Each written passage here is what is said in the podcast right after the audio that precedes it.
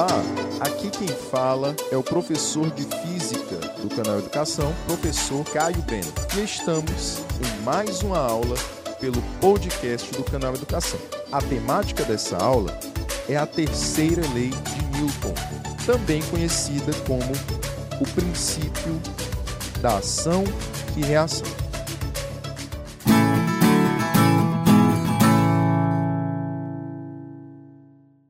A força, por definição, é resultado da interação entre os corpos, ou seja, um corpo produz a força e o outro recebe-a. Durante seus estudos, Isaac Newton percebeu que toda ação correspondia a uma reação.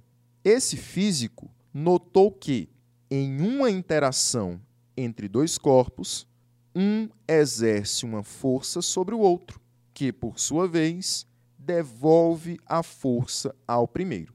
Como já foi dito, esta lei também é conhecida como lei da ação e reação, e é a terceira de três leis que Sir Isaac Newton determinou após realizar estudos sobre os movimentos e suas causas.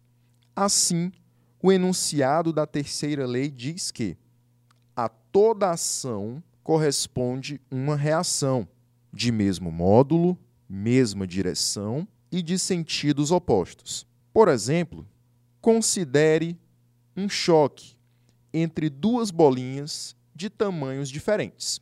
Quando se chocam, cada uma segue um caminho.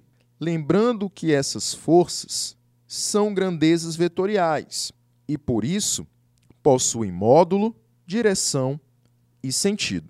Dessa forma, tanto a força da primeira bolinha quanto a força da segunda bolinha possuem mesmo módulo, mesma direção, porém apresentam sentidos contrários, como se pode perceber pela forma como elas se movimentam, uma para a esquerda e a outra para a direita.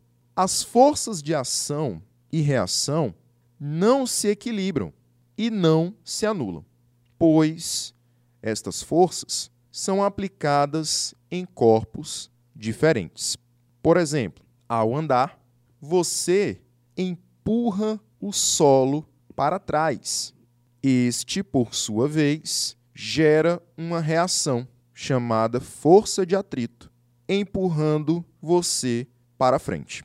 Perceba que, neste caso, uma força é aplicada sobre o solo. Esta é a ação. A reação é exatamente a força que o solo aplica sobre você.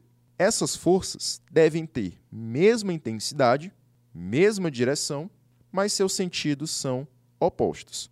A que você aplica sobre o solo é para trás e o solo aplica uma força para frente.